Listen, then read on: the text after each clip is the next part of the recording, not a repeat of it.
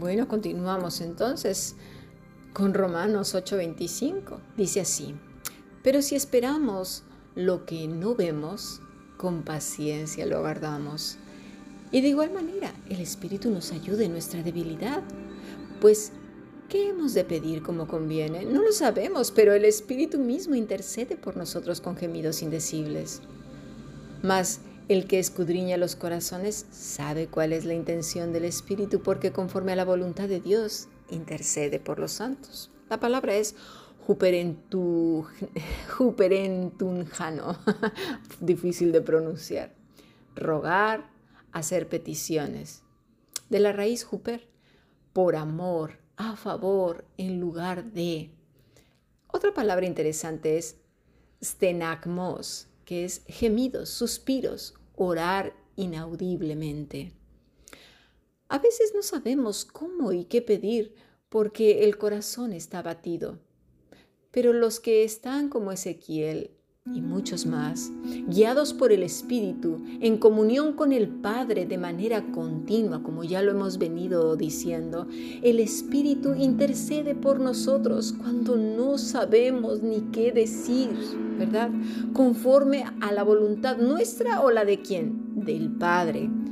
¿Por qué? Porque Él escudriña los corazones y sabe quién es quién y las intenciones de ese corazón y si ese mismo corazón le pertenece a Él o no.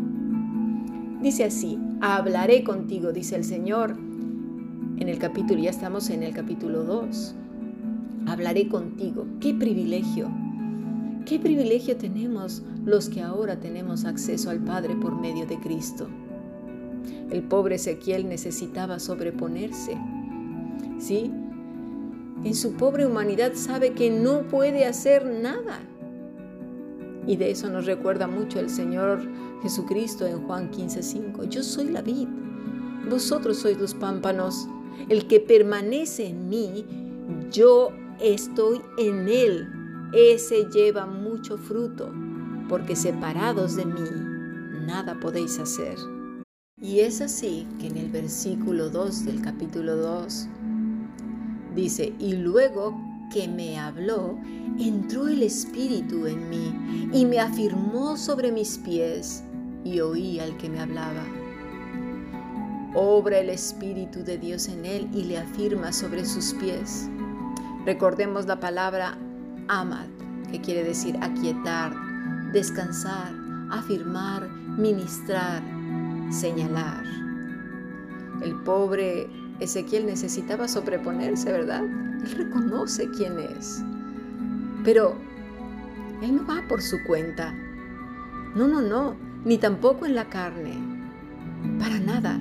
Es el Espíritu de Dios, porque quien va por su cuenta y en la carne, quien opera por cuestiones de arrogancia, vanagloria, por cuestiones de autoestima y de ganarse valor delante de las personas, va por un camino de muerte y muchísimas lágrimas. Recordemos esto siempre. Necesitamos vivir apegados a nuestro Maestro. Separados de Él no vamos a poder hacer nada y los frutos serán muy, muy tristes, de muerte y de lágrimas, como dice Él en Mateo 7:22. Muchos me dirán en aquel día, Señor, Señor, no profetizamos en tu nombre y en tu nombre echamos fuera demonios y en tu nombre hicimos muchos milagros. Entonces les declararé, nunca os conocí. Apartaos de mí, hacedores de maldad. Tenemos también que recordar que profetizar es el que predica, perdón, la palabra de Dios. Pero justo ahora con la vida de Ezequiel estamos viendo que no es cualquiera, que es porque el rey lo envía, porque hay una relación muy, muy estrecha entre el Todopoderoso y el siervo, porque va guiado por el Espíritu de Dios quien lo afirma, conforta y da descanso precisamente en el Rey, pues él mismo es el que le ministra, es decir, el Espíritu. Veamos que en el versículo 3 Dios mismo le dice, y me dijo, Hijo de hombre, yo te envío a los hijos de Israel, a gentes rebeldes que se rebelaron contra mí ellos y sus padres se han rebelado contra mí hasta este mismo día. No es su intuición, no es carga de hombres que dicen que tiene que hacer esto o aquello. No es religiosidad, no es un chispazo de un día. No, es Dios mismo quien le manda, quien le dice, quien le habla, ¿verdad? Como consecuencia de la dependencia de Dios y ese andar con Él como lo hizo Enoch, como vivió nuestro amado Salvador, quien es su mayor ejemplo y nuestro mayor ejemplo, perdón. Entonces, habla Dios y le hace saber su voluntad y lo que el siervo debe hacer, es decir, Ezequiel y lo que nos dice a todos con una relación profunda con Él.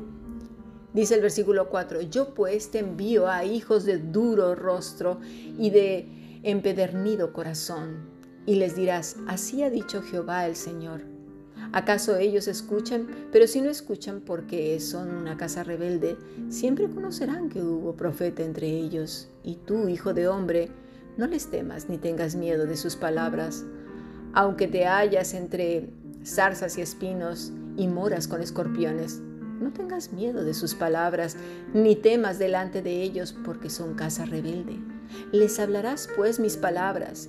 Escuchen o dejen de escuchar, porque son muy rebeldes. Mas tú, hijo de hombre, oye lo que te hablo. No seas rebelde como la casa rebelde.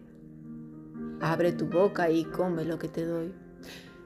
Sin duda una situación muy parecida a la que hoy vivimos, ¿verdad? Quiera Dios que no seamos de los rebeldes y tengamos oídos sensibles. Pero para tener los oídos sensibles necesitamos vivir apegados al Maestro, a Cristo, depender de Él, beber de Él, alimentarnos de Él. No le habla de un camino fácil, ni de gente dócil.